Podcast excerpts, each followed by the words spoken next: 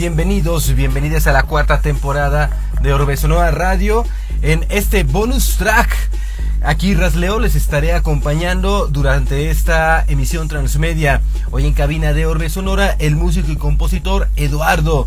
La música del show, lo que tenemos escuchando como fondo, es eh, un track eh, producido por el español The Treasure. Se llama Trapero de Trapo. Estamos transmitiendo por Radio Universidad en San Luis Potosí en el 88.5 en la frecuencia modulada, Radio Universidad San Luis en Matehuala en el 91.9 en la FM, el audio en línea.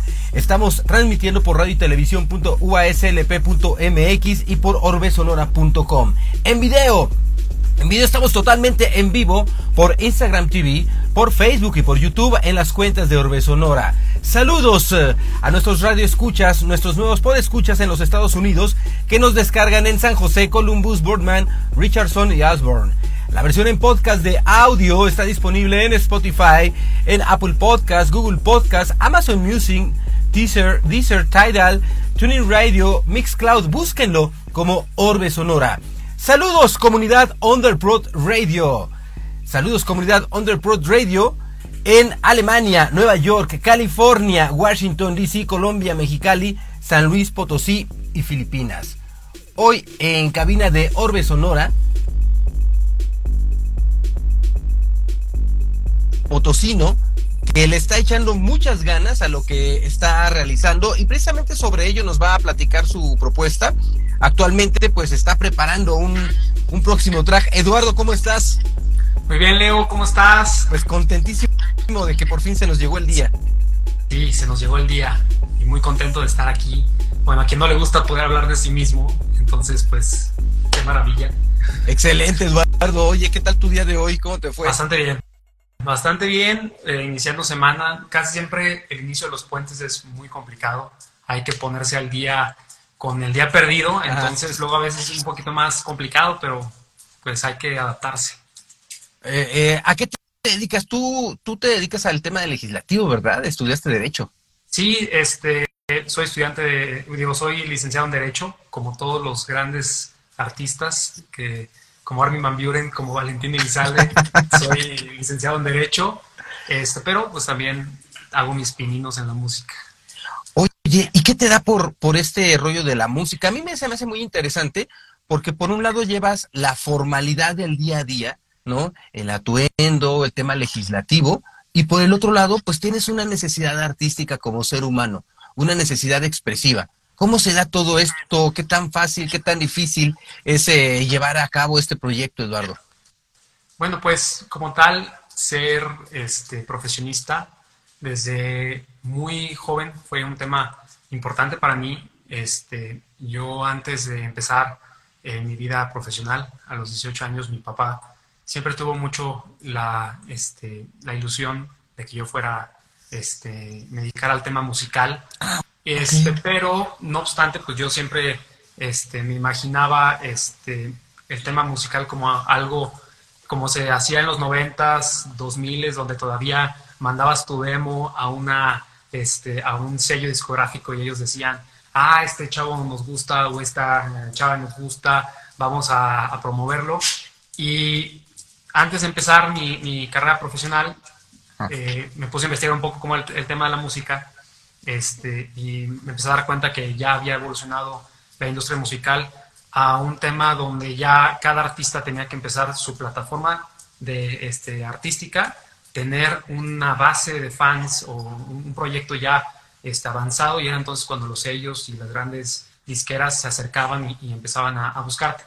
Entonces como que yo mismo dije, híjole, pues la única manera de llevar este, este proyecto a, a buen puerto, pues es teniendo los medios para poder hacerlo. Entonces, eh, pospuse un poco el tema de la música para enfocarme en la parte profesional. Dije, quiero hacer una carrera que me guste y que aparte de que me guste y que me, me ayude a, a, crecer y a este, enriquecerme como persona, pues este, eh, también me ayude a tener los medios financieros pues, para poder hacer mi proyecto. Y eso me llevó a estudiar Derecho que la verdad fue un, muy buen, este, una muy buena lección de carrera. Es una, carrera donde me desempeño bastante bien y que me ha ayudado a, precisamente a eso, a mi objetivo que siempre fue tener esa base financiera sólida que me ayude a llevar también mi parte creativa al nivel que yo requiero.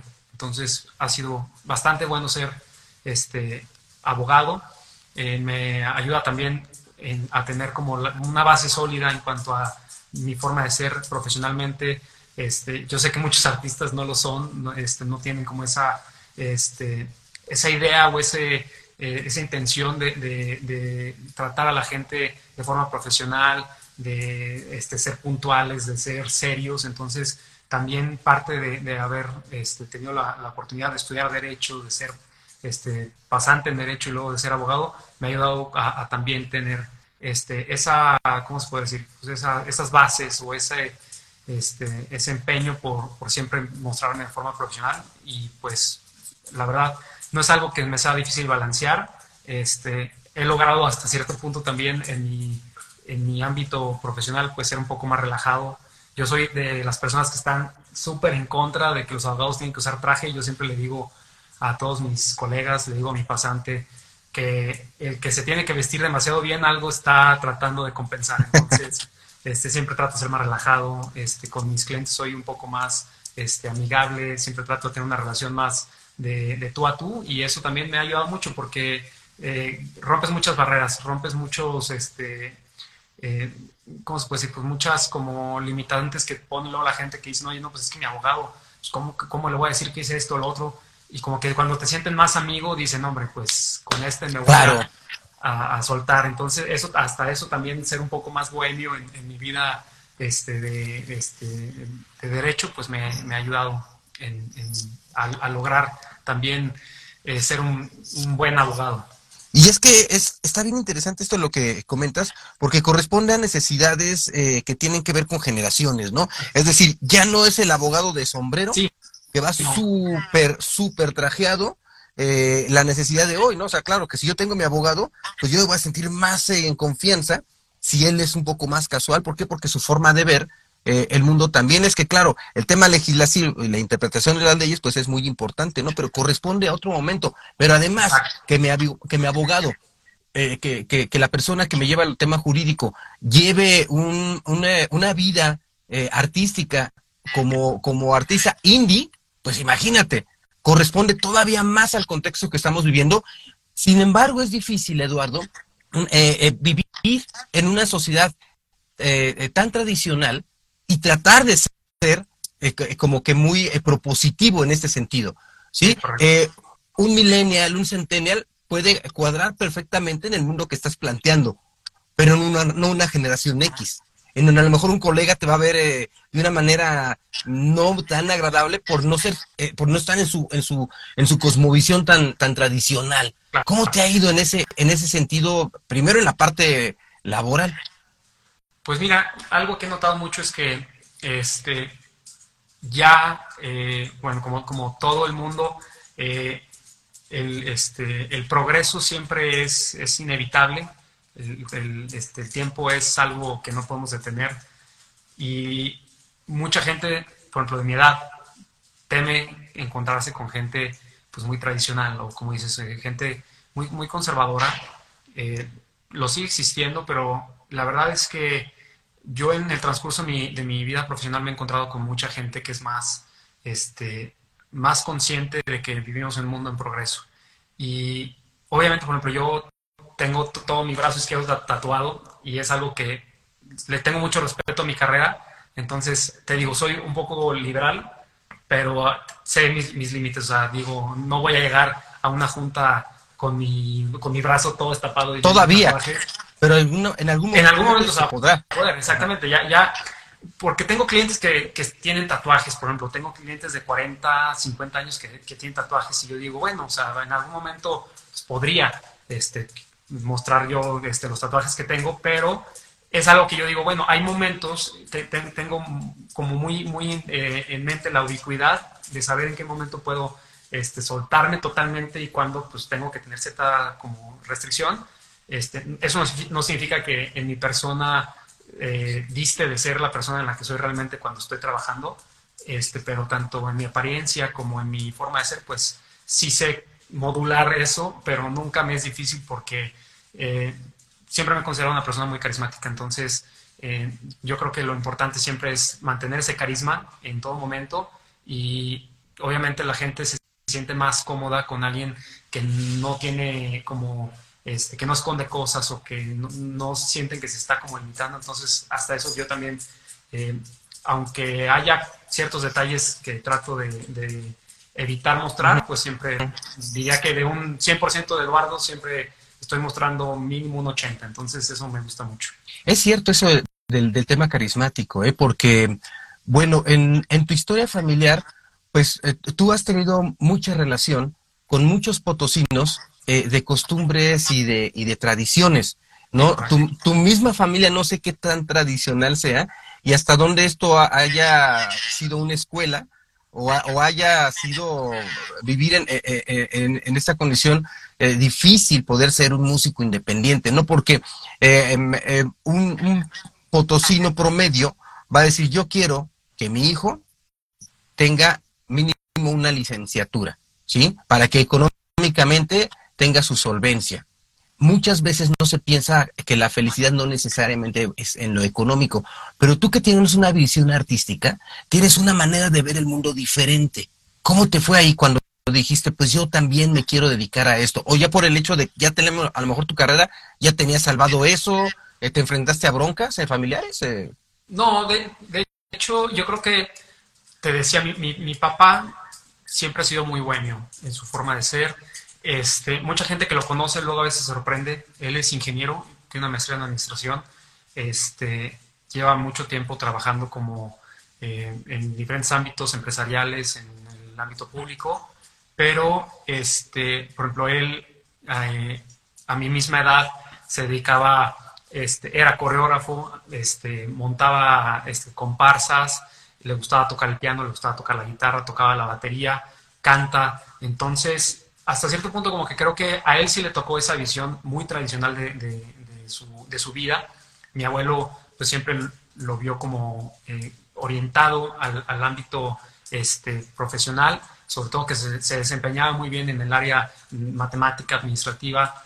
la verdad es una persona muy brillante. Mi papá acabó su carrera como a los 21 años y este, pues digamos, a, lo largo de su vida pues, ha tenido la oportunidad, por ejemplo, fue docente a los 20 años en una preparatoria en el Potosino, entonces este, pues le tocaba ser maestro de, chavos que eran tres años más chicos que él y ya lo veían como, oye, pues es, una eminencia, pero a él sí le tocó, digamos, este tema de, que mi abuelo decía, oye, no, pues yo no quiero que te dediques al tema musical, a pesar de que él era este, muy, también tenía muy este, explorado ese lado artístico suyo, este, un, este, amigo suyo, Eric, este, también este, era artista, le tocó ser, este, a él sí le tocó formar parte de, Cali Canto, entonces tenía, digamos, este, todavía como ciertas partes de su vida que todavía estaban muy arraigadas a, la música, y, pero él decidió tomar el camino este, profesional, entonces conmigo, cuando empezó a ver que tenía este, talento para, el tema artístico musical y,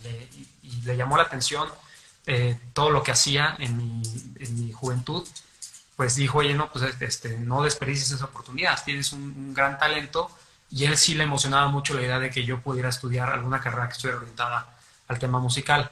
Y fui yo el mismo que dijo, no, espérate, es que yo me gustaría como, sobre todo por cuando me di cuenta de cómo era todo el ámbito y toda la industria musical moderna y que iba a necesitar pues mucho, este, digamos, algo de financiamiento para poder este, empezar a, generar mis canciones, a darle publicidad y todo, eh, luego empecé a darme cuenta que había pues dos alternativas, o buscar patrocinios o hacerlo pues, por mi cuenta. Y los patrocinios como que me daban mucho, ¿cómo se puede decir? Este, mucha preocupación que alguien fuera a querer meter su cuchara en mi, en mi, en mi, en mi proceso creativo, en mis decisiones artísticas. Entonces dije, no, mira, mejor vamos este, estudiando algo, creando una plataforma. Desde toda mi vida, desde, desde toda mi carrera, siempre me interesó el no solamente estar trabajando para conocer, siempre dije, hay que buscar cómo empezar a generar recursos que me ayuden a, hacer eso y desde los 20 años, desde los 19, eh, empecé a, escalar en, el despacho de abogados en el que he trabajado ya casi más de 10 años. Y he encontrado las, formas de generar este, esos recursos que me han ayudado también en, mi vida artística. Entonces, este, siempre para mí fue muy importante tener una base financiera sólida porque yo creo que es algo que no mucha gente tiene en mente. Muchos piensan que empezar a producir es, deja busco a un cuate que medio me ayude, pero hasta el cuate que medio te ayuda, pues de algo tiene que vivir. Entonces, pues, te tengo que, que, cobrar. Entonces, es, por ejemplo, yo no me imaginaba que algunas de mis producciones iban a terminar costando este, decenas de miles de pesos. Y ya que empecé dije, ay, oye, pues este, no es tan, tan fácil como uno creía, más porque pues uno tiene, por lo mismo que te digo que yo tengo muy arraigado el tema de, ser muy profesional. De hecho, un amigo mío que me ayuda este, a, producir y que es, este, digamos, una de las personas que más me han asesorado en el tema musical, que es, es Carlos Torres, este, que tiene también su proyecto musical que se llama Pilos, me dice, es que eres demasiado perfeccionista. Entonces, en ese perfeccionismo, yo sé que no puedo este, dejar nada al aire con el tema de la producción. Siempre tengo que estar buscando algo más. Entonces, por ejemplo, me pasaba, eh, al principio producía todas mis canciones con Toño Parga y Toño era muy, este, ¿cómo se Muy tradicional en su forma de, producir. Entonces era, Eduardo, este, si tú quieres, lo que podemos hacer es siempre buscar que nada sea artificial, todo grabado. Entonces era pagarle a los músicos para que fueran al estudio. Este, nos tocó, este, por ejemplo, con este, participar eh, con trompetistas de, la Orquesta Sinfónica, este, eh, con percusionistas como Memo Barrón, que fue a grabar las percusiones, cada golpe que sonaba la canción era totalmente orgánico.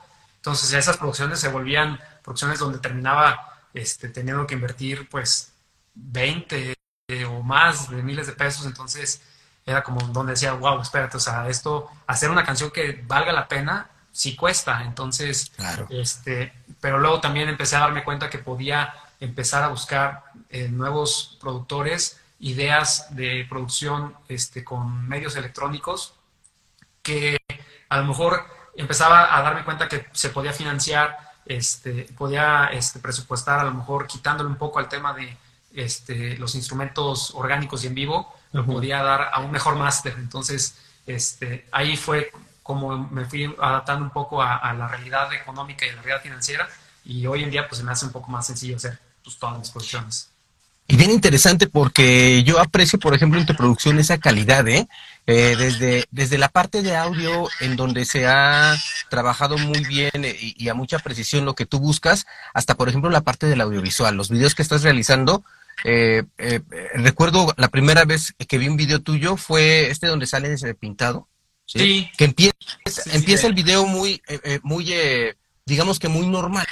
Entonces, pues es eh, la narrativa del video viene muy hasta cierto punto tradicional y en el momento en que cambia, en que da un giro a la historia y salen pintados y cambia toda la historia, me impresioné por la calidad de propuesta que, que tenías en, en, en, ese video, porque dije, órale, la visión que él trae es bien propositiva, no se va a, a lo normal, él sabe que es, digamos, lo normal, pero quiere darle un giro y lo provoca para que entonces te impresione y te enganche ese video, ¿no? Y con la música pasa exactamente lo mismo. Entonces, si logras enganchar, si logras eh, impactar, si logras eh, eh, poder poderle dar a, tu público esta nueva propuesta, ¿no? Desde tu perspectiva y se me hace bien interesante.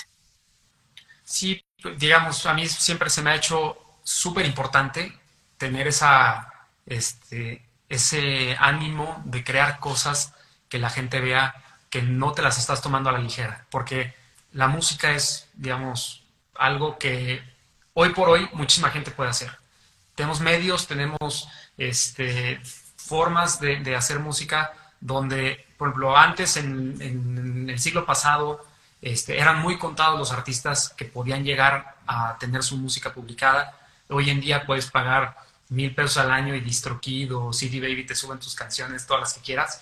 Entonces, pues, la forma en la cual puedes este, apartarte de, ese, de esos millones de artistas que hay en el mundo es pues, a través de producciones de calidad y a través de pues una este, propuesta personal donde tú mismo como persona en el desarrollo de tu, de tu este, personaje artístico pues seas atractivo.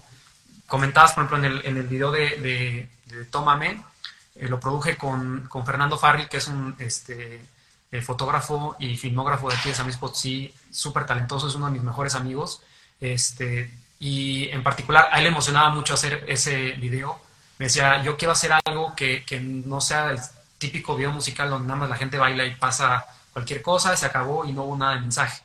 Entonces nos sentamos a platicar cómo podíamos este, transmitir lo que dice la canción. La canción de Tómame habla particularmente del tema de sentir ansiedad por, por muchas cosas. A mí en lo particular me da mucha ansiedad como la idea de que me puedo morir en cualquier momento y la idea de perder a la gente que quiero y de que mi vida, este, bueno, pues como avanza y no puedes cambiar el pasado, pues todas las decisiones que vas tomando, pues no, este, no las puedes cambiar. Entonces es un, un tema que habla acerca de la ansiedad y de cómo este, el amor de la, de la gente que nos rodea nos ayuda a sobrellevar ese problema. Entonces quisimos transmitirlo.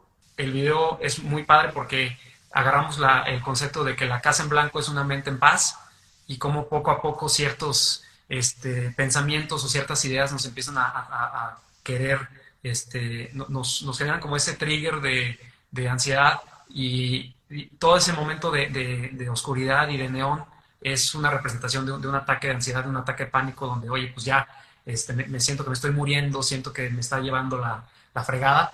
Y este, ya que lo ves desde esa óptica, el video se torna no solamente en un video que dices, wow, o sea, este, hay mucho color, mucho neón, sino te vas dando cuenta de que, oye, pues sí, es una representación de lo que es sentir ansiedad y cómo puedes irte calmando y, cómo este, es muy, muy difícil salir de, esos malos momentos. Entonces, me gustó mucho porque Fer supo también llevar esa parte artística al momento de grabarlo y editarlo y el concepto que yo tenía en mente, pues transportarlo y materializarlo de una forma que a mí se me hizo totalmente increíble.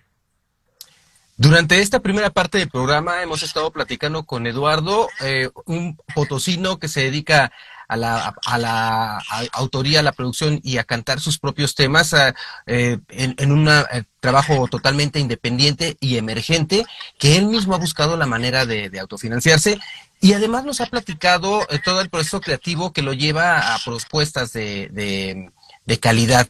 Eduardo, se viene una fecha, estás por presentar una nueva producción. Así es, el jueves, más o menos como a las 10 de la, de la noche, sale una nueva canción que este, se llama Major League Baby. Este, es una canción que yo al principio era un poco este, serio en mi forma de, componer. Siempre he sido un poquito este, reglas con esos temas. Entonces, a mí luego me, me no, no, que me incomodara, pero me sentía raro el, no darle como un toque poético a mis canciones y que todo fuera este, muy bien pensado y muy colocado y me gustan muchas metáforas y que todo este, se sintiera este, muy, muy, este, sí, muy, eh, ordinario, por así decirlo, no, no ordinario, pero que la gente dijera, wow, esta es una canción muy bien pensada, es una canción que, este, que es seria, le puso intención a, lo que está diciendo, son metáforas buenas.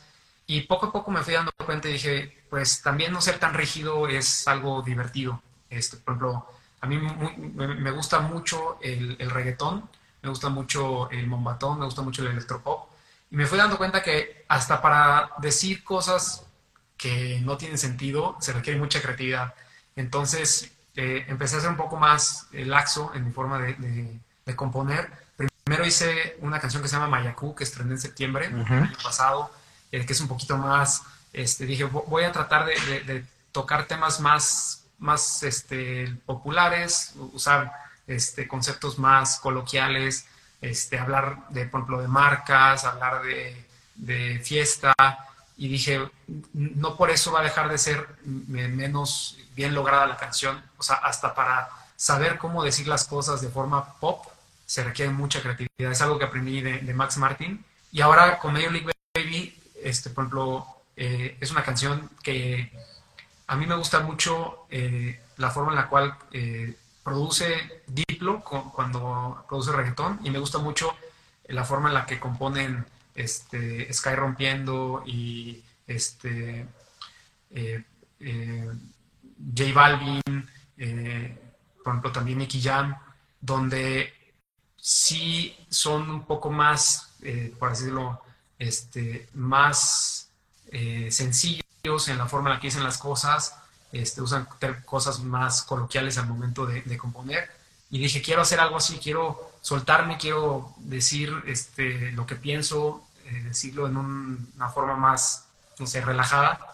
Y de ahí salió el tema de Major League Baby. Eh, yo quería hacer una canción que tocara este, referencias pop. Y dije, pues bueno, vamos a hacer una canción así.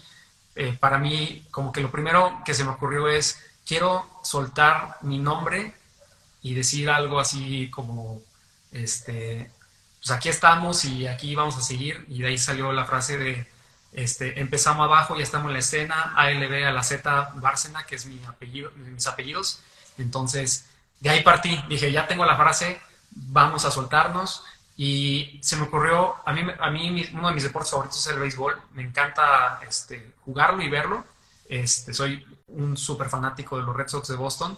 Entonces dije, bueno, pues voy a empezar a buscar como ciertos este, conceptos del mundo del béisbol que me pueden ayudar, por ejemplo, este, decir que este, la, la, mujer a la cual, en la cual hablo de la canción es como un home con casa llena, o sea, es decir, lo mejor que te puede pasar en un partido. Este, hablar de que este, yo soy un rey, que es una reina, y pues el béisbol es el rey de los deportes. Este, digamos, varios temas ahí este, en, el tema de, de, por ejemplo, Major League Baby, pues significa que es una baby de, ligas mayores, o sea, que es alguien que está en otro nivel. Eh, me puse también a, tratar de, ser, un poco más laxo, este, hablar, por ejemplo, digo que ella es la dueña de mis quincenas, entonces sí ser más, este, menos rígido y decir, oye, no, pues tengo que hacer una canción que, este, que sea de muy poética y decir, no, pues quiero hacer un, un tema que la gente lo escuche, lo, este, lo dijera muy rápidamente y que sea muy catchy, que sea muy pegajoso. Entonces, eh, me emocionó mucho hacerlo. La verdad, fue la primera canción que hago que no... Yo, yo a mí me gusta componer primero la melodía y luego ya hacer la letra, porque la melodía siempre como que me inspira algo y digo, ok, ¿qué sentimiento es el que, el que, el que estoy este, tratando de transmitir o, o qué, es lo que siento cuando escucho esta melodía? Y luego ya meto un este, la letra. En esta fue totalmente al revés. Primero hice toda la letra y dije, pues, ¿qué puedo hacer para que suene bien? Se me ocurrió, a mí me gusta mucho eh, la propuesta de, rap que tiene J. Cole en, Estados Unidos. Hay una canción en particular de él que se llama GOMD, o sea, GOMD, que empieza con un, este, un sample este, chopeado, muy padre, este, de una canción que cantaba este, la gente afrodescendiente en los este, cultivos de, algodón. Y me gusta mucho cómo va sonando como esos chops que hace. Entonces dije, quiero hacer algo así con el himno de la séptima entrada, que es el himno que cantan, este, bueno, le, llaman el Seventh Inning Stretch en Estados Unidos. Este, Lo cantan en todos los partidos de béisbol, es tradicional. Entonces dije, quiero hacer un chop de samples de esa, de, de esa canción, de ese himno. Y este, había trabajado en, en Mayacú en la mezcla con este Mike García de Sad Continente y a él le gustó mucho la idea. Me dijo, oye, pues déjame ayudarte, yo le quiero entrar. La de Mayacú la produje con, con Jorge este, Rodríguez, de, con Nerd Electro, y nunca había producido con Mike. Y me dijo, oye, pues, ¿qué te parece si la haces conmigo? Tengo un amigo que también le interesaría entrarle, que se llama Javier Cisneros. Y ya Javi, Mike y yo nos pusimos a darle la verdad es que Javi y Mike prácticamente todos los conceptos que tenía en la mente, el sample, el ritmo, yo les dije, oigan, quiero algo que, inspire este, a, bailar, que sea muy energético como lo que hace Diplo en Major Lazer, este, algo muy similar a, lo que hace Diplo cuando también produce con J Balvin. Entonces agarramos como referencia y dijimos, vamos a dar, hacer una oda como al Mombatón que hace Diplo, este, al reggaetón de, de Latinoamérica y entonces, cuando ya tuvieron que aterrizar todos los conceptos que hice, la verdad, desde la primera vez que lo escuché dije, es un bombazo. Como que siempre tuve, la verdad, Leo, siempre tuve como el, miedo de que por ser una canción que no se parecía tanto a lo que ya había hecho antes, a lo mejor lo más parecido era Mayacú, pues que no fuera a ser una canción este, buena o que fuera a, a, fallar en lo que yo tenía en mente, pero la verdad es que Mike y Javi hicieron un trabajo increíble, lograron aterrizar perfectamente todos los conceptos e incluso llevaron la canción a, otro nivel que esperaba. Por ejemplo, ellos me dijeron, oye, pues también está padre que no toda la canción sea muy energética, a lo mejor puede tener ciertos momentos donde baje mucho la intensidad, la gente como que sienta así como de wow, o sea, la canción progresó a, un momento de mucha tranquilidad, este, y esos momentos como de, esas pausas, la verdad es que le dieron un, un feeling totalmente diferente a la canción, la hicieron muy diferente, la hicieron muy este, propia, no se siente como algo que yo diga, oye, no, pues es que esta canción está igual a tal que, que ya había escuchado, sino es una propuesta muy, este, muy novedosa. Este, hubo muchos momentos de la canción que me gustó que todo se fue dando de forma casi como muy accidentada, pero todos esos accidentes este, fueron perfectos. Por ejemplo, el hecho de que este, por ejemplo, eh, algunas cosas que, este, eh, por ejemplo, nos pasó que queríamos hacer la, mezcla de la canción con una persona en México. A la mera ya no se pudo, pero lo, curioso es que me dijo Mike, oye, tenía apartada este, una sesión de, mezcla con esta persona que mezcla excelentemente bien. Este, nada más que tendríamos que tener la canción lista para mañana. Eso me dijo en, creo que fue más bien el domingo, y me dijo, tenemos el lunes y el martes en la mañana para, para acabarla, para la mandar a mezcla. Entonces, nada más nos faltaban grabar mis voces ya finales y algunos coros, y también necesitábamos que una mujer grabara este, algunas partes como habladas y algunas como voces en off. Y este, dije, híjole, pues deja, busco saber quién puede, más que nada porque era lunes y martes, esto me dijo el domingo en la noche, entonces me, puse a hablar con amigas y, oye, tú puedes, no, fíjate que se me complica mucho, no puedo ir. Este, le pregunté a cuatro o cinco amigas y dije, híjole, pues, ¿qué voy a hacer? Y en eso, como que una amiga del trabajo, este, que es, mi pasante de hecho, este, le dijo, oye, ¿alguna vez has hecho alguna grabación musical o así? No tienes que cantar, solamente tienes como que hablar y así. Este, me dijo, no, pero si necesitas, me lo he hecho. Le dije, mira, vamos a que, a que lo intentes, vamos a ver cómo sale y pues yo contento si, si sale contigo, adelante.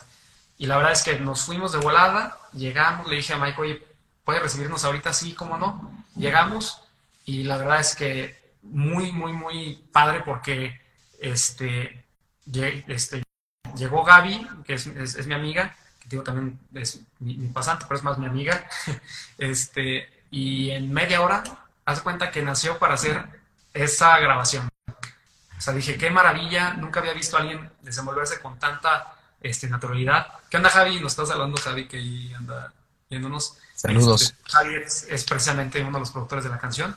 Y te digo, se, desenvolvió con muchísima naturalidad. Este, nunca la vi ni, ni desconfiada ni nada, como que siempre se tomó muy en serio de decir, pues yo ya vengo aquí, pues vamos a darle con todo. Y la verdad es que los tres productores de la canción, cuando terminamos de escuchar la grabación de, las voces de Gaby, dijimos, wow, o sea, yo creo que si hubieran buscado a alguien que se dedique a esto, no lo hubiera hecho tan bien como Gabriela. Entonces, este, te digo, fueron como ciertos accidentes que, que lejos de parecer accidentes malos, para nada, o sea, todo lo que fue accidente en esta canción fue, este, pues, casualidades o circunstancias que se que parecieron que nos las mandó el universo, Dios, lo que quien esté allá arriba, para que la canción fuera pues, mágica, fuera un, éxito. Entonces, este, eso como que me fue dando mucha confianza y siento que luego el, soltarte y dejar que las cosas fluyan es a veces bastante benéfico para, para producir. Fíjate qué interesante, por ejemplo, la manera en cómo tú comienzas a trabajar con reggaetón y con batón hay, hay, ciertas generaciones, eh, las más, ah, yo digo 40 años para arriba o 50 para arriba, que están en contra de estos eh, sonidos, ¿no? Como que ellos no se acuerdan que cuando tenían tu edad, por ejemplo, eh, también había sonidos nuevos en su momento y que eran rechazados por los adultos, ¿no? Y los satanizan porque, pues muchas veces están medio limitados respecto a, lo que conocen, ¿no? De, de reggaetón. De, por ejemplo, no saben qué es bombato. ¿no? Eh, y, muchos subgéneros de reggaetón, ¿no? ¿Tú qué les puedes decir a ellos? Eh, bueno, tú como joven que dices, bueno, estos son mis sonidos y mis sonidos contextuales de ahora. Pues mira, algo que, que, este, que le pasa mucho a la gente es la melancolía cega mucho y, es un sesgo. Yo siempre he dicho que la nostalgia y la melancolía son sesgos donde idealizas el pasado.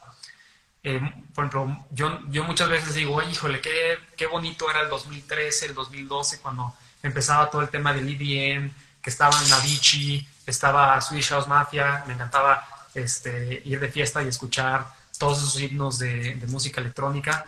Y por hoy escucho todas esas canciones y digo, wow, es que el 2012 y el 2013 fueron años mágicos para la música electrónica. Pero no me acuerdo de las canciones que eran una basura, que a todo el mundo o a mucha gente le gustaba, pero que decías, híjole, es que cómo esto puede estar pegando, pero hoy ya no escuchan. Y es algo como que siempre le, digo a, a, los adultos o hasta la gente de mi edad, que luego también hay gente que es de, yo no entiendo el reggaetón, a mí me gusta más la música de los 80, le digo, es que si te hubieras ido, o sea, si ahorita agarras una máquina del tiempo y te vas a los 80, las 3, 4 canciones que te encantan son 3 y 4 entre 10.000 que hubo y te vas a tener que chutar 10.000 que a lo mejor no van a ser tan relevantes, pero es parte de la música.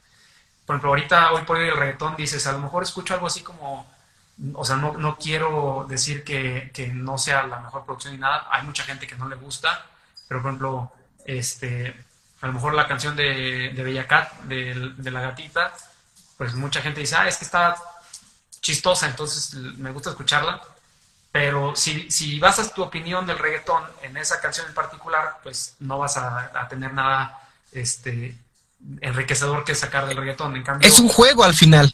O sea, ese rol es un juego, es para jugar.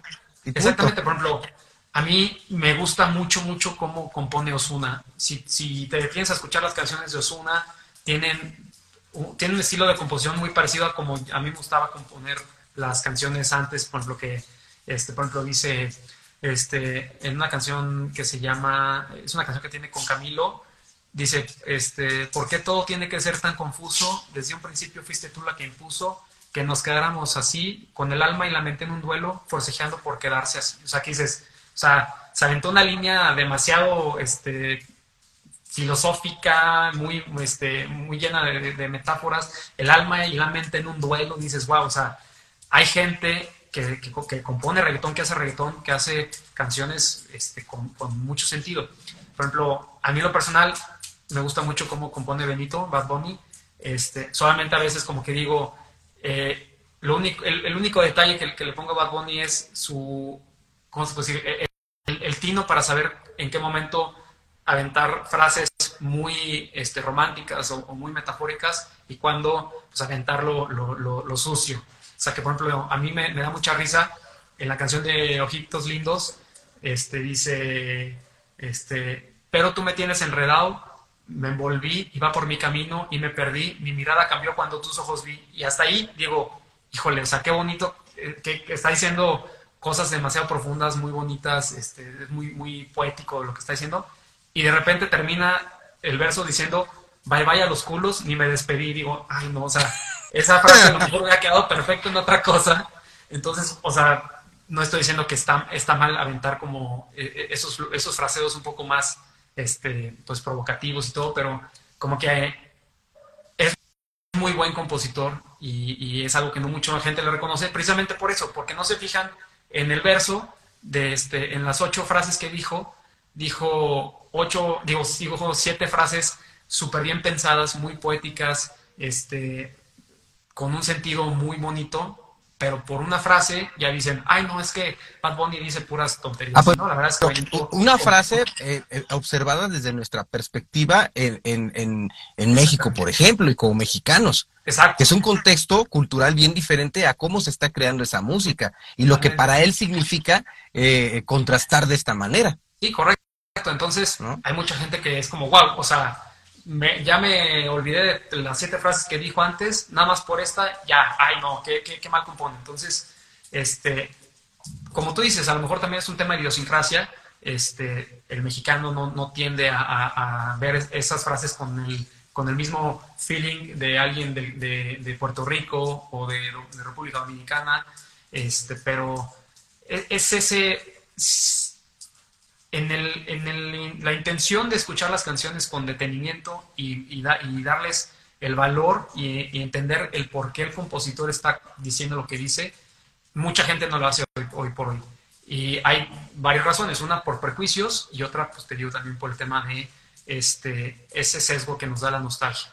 O sea, por ejemplo, a mí me pasa mucho con, bueno, ya lo voy a echar de cabeza, pero mi hermano es, es muy, este, no, no es muy partidario del reggaetón y siempre me dice, es que de lo único que hablan es de sexo y de, y de que si la fiesta y las drogas, y digo, o sea, escucha una canción de, de, de, hard rock de los ochentas y lo único que hablan es, por ejemplo, imagínate que tradujeras este, Nothing But a Good Time de, de, Poison y la cantaras en reggaetón hoy en día. Es una canción que habla acerca de, híjole, nada más voy a trabajar, pero ni, ni me ajusto la renta porque me la gasté todo en, en licor y mujeres.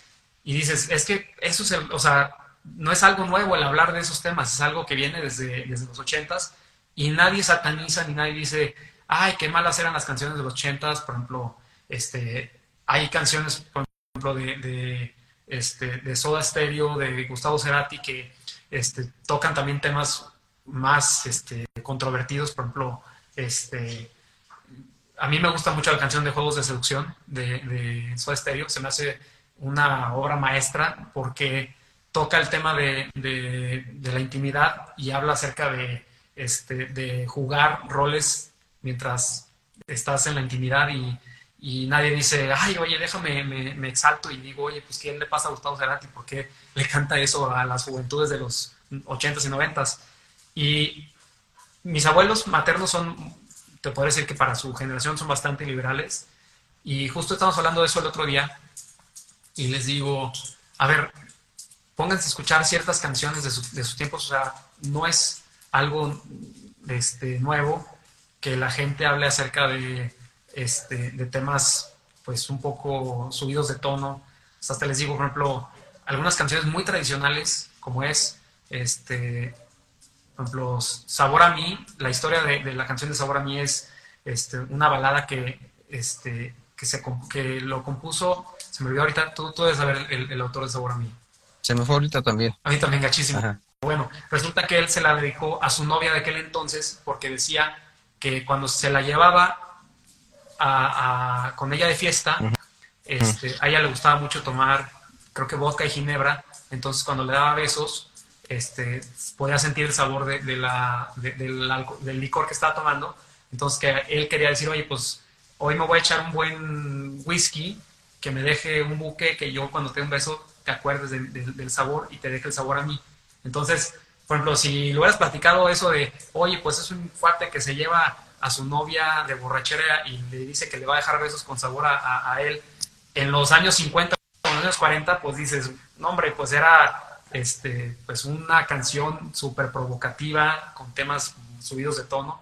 Pero os digo, ustedes no lo recuerdan así porque ustedes lo ven desde la óptica de la melancolía de la nostalgia y lo ven como algo de este, pues es una canción pues que ha trascendido generaciones, que hoy por hoy la gente la escucha y sigue siendo una canción este, pues de otro nivel, pero quien la escuchó en su momento pues no debe de acordarse que era la canción que a lo mejor los papás de aquel entonces decían, oye, espérate, pues porque está cantándole esas cosas a, a su novio. Entonces, te digo, en cada generación siempre va a haber este sentimiento de, oye, yo no me acuerdo que en mis tiempos también hablaban de esto, pero como ahora mi hijo es el que lo está escuchando, pues ya no lo veo con esa, esa óptica. Yo veo mis canciones de los ochentas, este, pues, o de los setentas, por ejemplo, el caso de mis papás, yo las escucho y las veo, las romantizo. O sea, digo, ay, no, ¿tú cómo crees que, por ejemplo, a mi mamá le encanta Madonna? Y todas las canciones de Madonna, o la gran mayoría, son subidísimas de tono, pero ella las ve como, ay, no, pues es que es Madonna.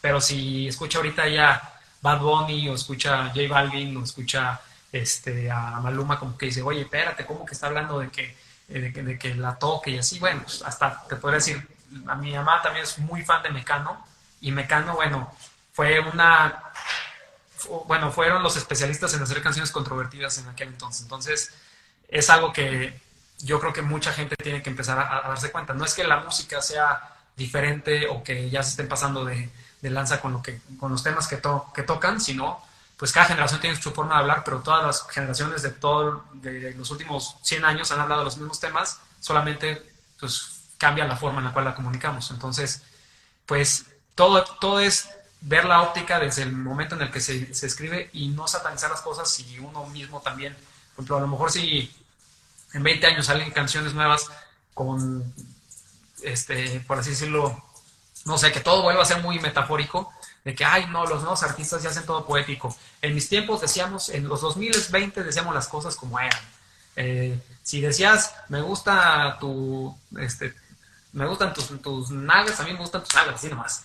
Ya no, ya que no le pongan tantas cosas. Entonces. Sí, depende del contexto, Exactamente, es el contexto histórico y este, siento que es algo que tienen que aprender, que tienen que aprender las generaciones de antes y también nosotros recordar en 10, 15 años que salgan nuevas canciones que pues, tenemos que ver todo desde el punto de vista de cómo se está componiendo en el momento. Ajá, Sabor a mí es de Álvaro Carrillo, ya lo chequé. Álvaro Carrillo. Sí, y, sí, efectivamente pasa, pasa todo esto de lo que tú estás eh, comentando. Eduardo, yo observo mucho en tu, en tu trayectoria, pues que ya estás prácticamente del otro lado. O sea, la parte fuerte, la parte difícil, ya la conociste.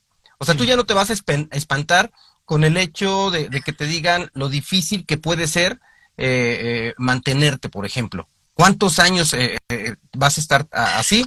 Pues es algo que es una decisión que tú ya tomaste hace unos años atrás, ya sabes lo que cuesta, ya sabes que hay que invertirle, ya sabes que las cosas no son nada más de amigos y de, de, de gratis, ¿por qué? porque esto es una industria y entonces al músico eh, tiene que comer y uno también tiene que comer, entonces tú puedes invertirle hasta cierto punto a, tu hobby, pero porque traes un proyecto que más adelante pues también te debe de, redituar, ¿no? Por lo menos eh, que te permita seguir viviendo y, continuar haciendo lo que, lo que estás haciendo. ¿Tú cómo te observas en, en 10 años, por ejemplo?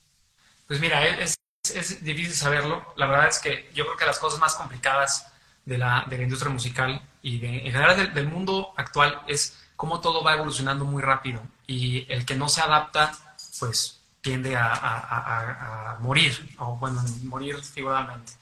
Este, yo creo que lo importante es siempre estar buscando adaptarse, pero también yo creo que la consistencia es una de las cosas más importantes en cualquier cosa, en cualquier ámbito de la vida, más importante en la música.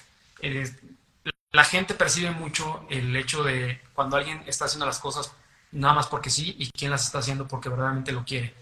Y yo creo que es algo que ha sido muy importante para mí el, ser consistente y mantenerme pues hasta cierto punto relevante para que la gente no diga, ah, es una persona más que quiere hacer canciones en su tiempo libre, no, o sea, que sepan que hay, por ejemplo, algo que tocamos al principio del, del programa es, hay el Eduardo este, abogado y hay el Eduardo músico, no es Eduardo abogado que luego a veces es músico, ¿no? O sea, son dos ámbitos de la vida que hay que balancear, pero una cosa no evita que la otra exista y los, digamos, el camino este, de la música es algo que, que sigue este, estando en pie y que a mí me emociona mucho. Yo, por ejemplo, no es algo que tampoco haga con la intención de, que sea de, ay, no, es que yo o soy este, extremadamente famoso o ya este, ya no hago música. O sea, no, me desanima el, momento en el que estoy.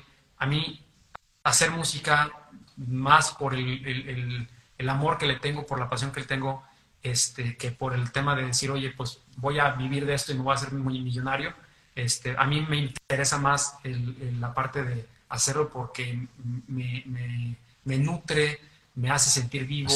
Me gusta cuando la gente me escucha y me dice, oye, wow, o sea, yo creo que las cosas que, más feliz me hacen de repente es encontrarme a alguien en una fiesta o encontrarme en el súper y que me digan, oye, el otro día estaba escuchando tu música y siempre me ha encantado este, esta canción que tienes, este, me encanta. Y, es gente que a lo mejor no, no frecuento o que me conocen de, alguna vez en la vida, pero que el hecho de que hayan escuchado mi música y que hayan dicho, esta canción en particular me gustó y que ya la tengan en mente, se me hace de las mejores cosas, una de las, cosas más satisfactorias que me pueden pasar.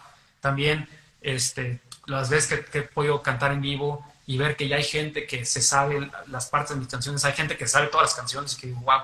Por ejemplo, el otro día, este, unas, unas chicas que yo no conocía, este, una me dijo, oye, pues le quiero hacer una sorpresa a mi novia y quiero que, que tú vayas y, y cantes este, tus canciones porque le encantan y a mí también me gustan mucho, somos tus fans. Y yo decía, híjole, es que o sea, no las conozco. Resultó que era que me conocían porque una amiga suya es amiga mía y les enseñó mis canciones y se volvieron fans. Entonces, Órale, qué chido. Encontrar esa gente que diga, oye, es que no te conozco, o sea, yo sí soy tu fan, tu fan no es porque seas mi amigo, o sea, a mí me gustan tus canciones.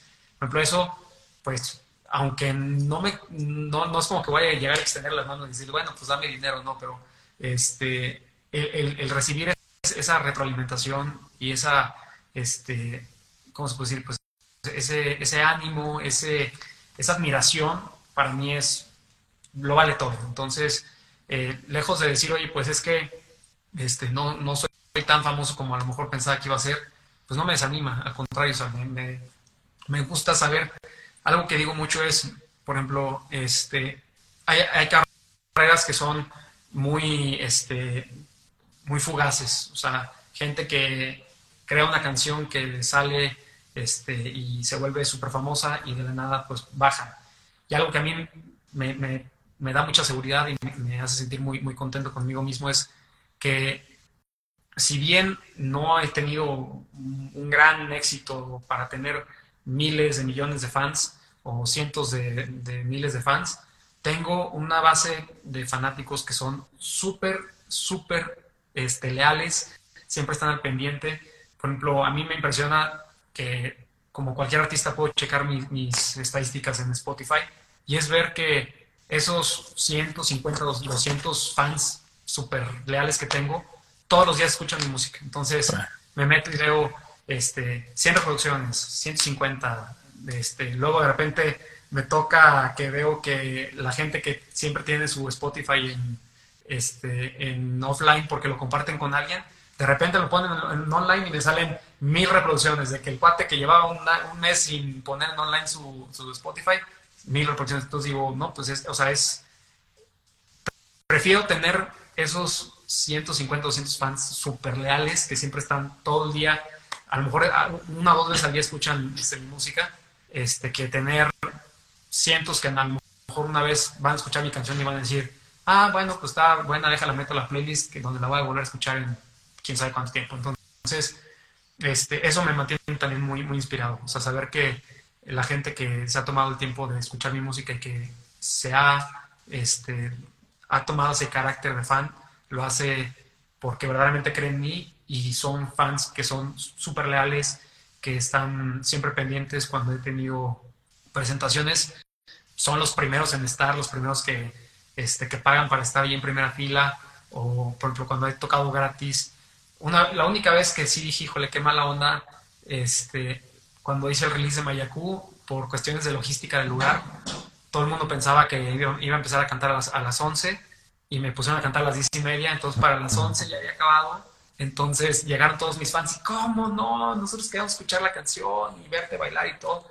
Este, luego ya después la pusieron más rato después, ya sin, sin tanta luz ni, nada, este, pero este, me gusta mucho ver eso, ver a la gente llegar y decir, ok, aquí estamos, venimos a apoyarte, y, wow, este, yo te escucho desde hace cuatro años y, este, y por lo general, algo que me dado cuenta es que los más fans ni siquiera son la gente que conozco, es, es gente, por ejemplo, uno de mis fans más grandes es el hermano de la esposa de uno de mis amigos, o sea que no soy ni su amigo ni nada, pero una vez que los escuchó y dijo, oye, ¿quién es el que está cantando? Ah, es que este, mi, cuando eran novios todavía mi, mi, amigo y su esposa, dijo, ah, es que es el, el, amigo de él el que está cantando. Y se puede escuchar mis canciones y las escucha en el gimnasio y se las sabe de memoria, y se este, las canta en todos lados, se las enseña a sus amigos. Entonces digo, esa es la clase de gente que a mí me, este, me sorprende y me hace sentir muy satisfecho del proyecto que he llevado.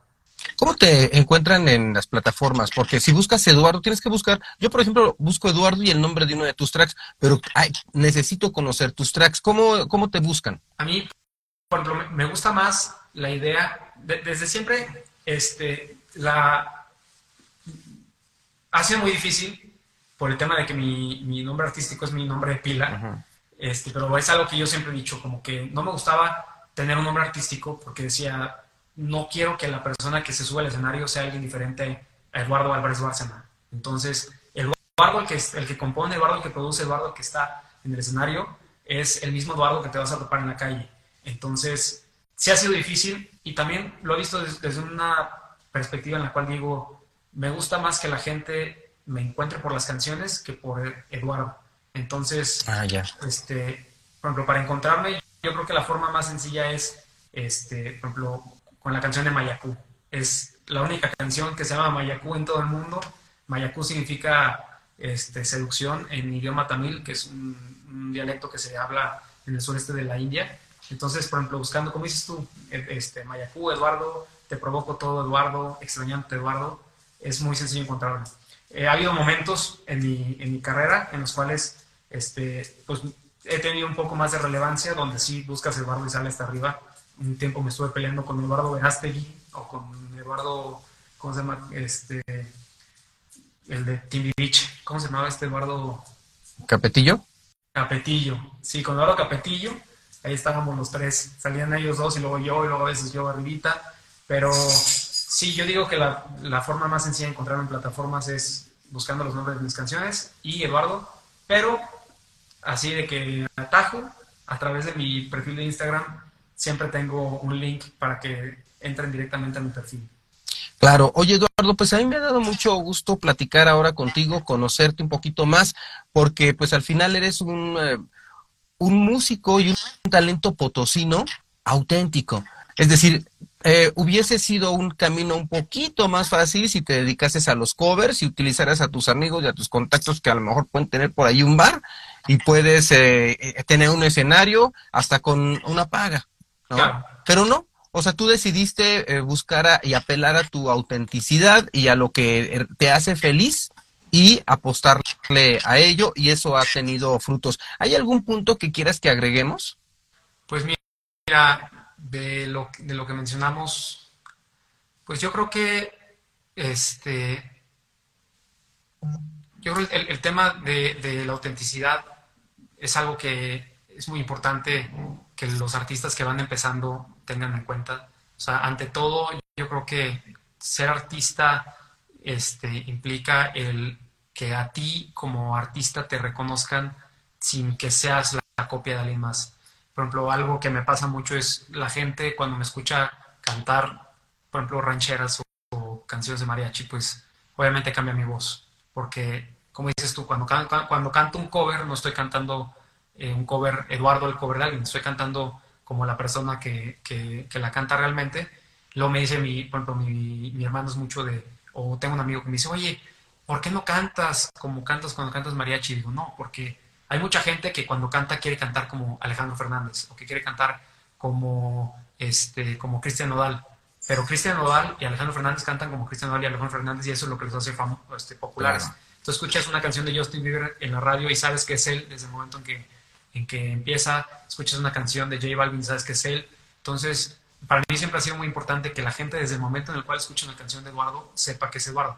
Entonces, eh, por ejemplo, mi, mi, mi voz de, este, del proyecto es una voz que llevo haciendo desde toda mi, mi, vida porque digo, quiero que sea la voz que cuando la gente la escuche diga, este es Eduardo.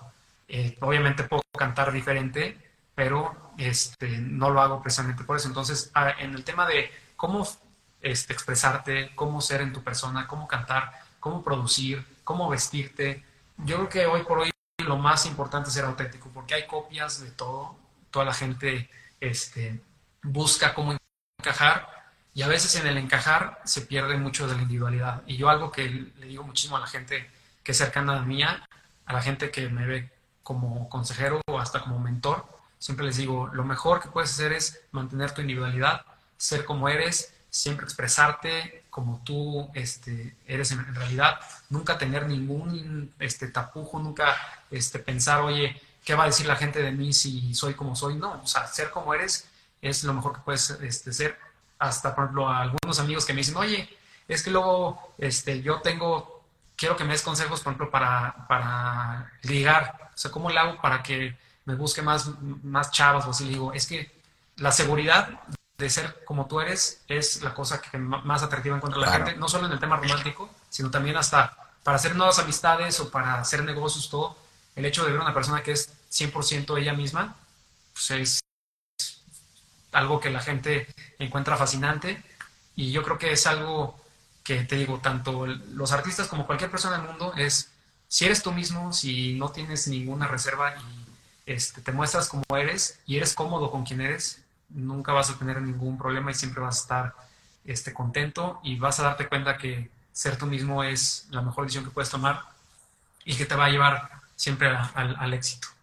Así es. Yo recuerdo una, no, no sé si fue una historia, seguramente sí que vi tuya, en donde te fuiste a comer te citaste con un amigo a comer y al final los dos terminaron abriendo su laptop y a chambear, ¿no? Porque ese es tu día a día y mover tu oficina a todos estos espacios también tiene eh, eh, que ser parte de una, o es parte de una generación de, de personas, ¿no? Porque hay personas que dicen, no, el trabajo se queda en la oficina, sí, pero pues me voy a comer rico, estoy platicando con mi amigo, estoy chambeando, termino mi comida y me voy a hacer otra cosa. No que el trabajo te aprisione, pero sí que eh, eh vas a, generar tus espacios para pasártela bien, ¿no? Y eso es, es muy parte también eh, importante de esa autenticidad, ¿no? De ser tú mismo y corresponde al final de una, eh, como parte de una generación. Oye, Eduardo, me ha dado muchísimo gusto platicar contigo, eh, pero de verdad muchísimo gusto conocerte, saber de tu autenticidad y de tu calidad de propuesta. Muchísimas felicidades y pues más adelante nos volveremos a ver. Ah, ya me tocará verte cantar en, la, en, persona. Sí, ojalá, este, próximamente creo que voy a estar la siguiente semana en, en Casamaca estoy viendo si hago algún set acústico. Yo prefiero hacer las, los sets como son, electrónicos, reggaetoneros.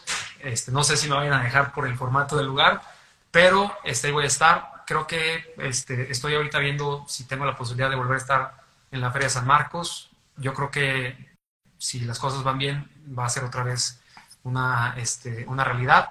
Entonces, pues se vienen muchos shows. Tengo este año este, previsto pues estar tocando en todos lados y donde tenga la posibilidad, si es en el parque.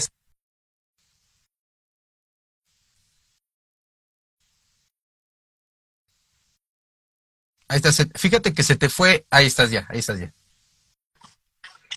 Ya, sí.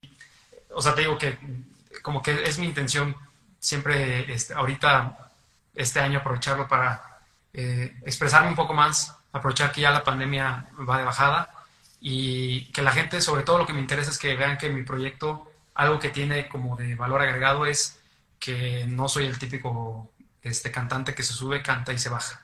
A mí me encanta bailar, hacer show. Este, mi equipo de, baile es muy, este, tiene esa, misma, esa, esa, misma intención de, que el show sea algo totalmente distinto y que sea de un nivel muy superior a, lo que generalmente vemos. Entonces, eso me encanta, es algo que quiero que vea la gente y pues esperemos que este 2023 sea muy, este, muy bueno y, muy, este, muy enriquecedor para el proyecto. Y seguramente así será, Eduardo, porque le echas muchísimas ganas a todo esto. Un abrazo, muchas felicidades, un gusto nuevamente eh, estar platicando contigo y que pases muy buena noche. Gracias por el espacio. Muchas gracias a todos y por haber estado. Gracias a Orbe Sonora y pues, nos estaremos viendo próximamente. Un abrazo. Buenas noches, Eduardo. Y buenas noches a quienes nos escucharon en Radio Universidad San Luis, aquí en Instagram, en YouTube y en las diferentes plataformas de streaming. Un abrazo a todas y a todos. Hasta luego. Hasta luego.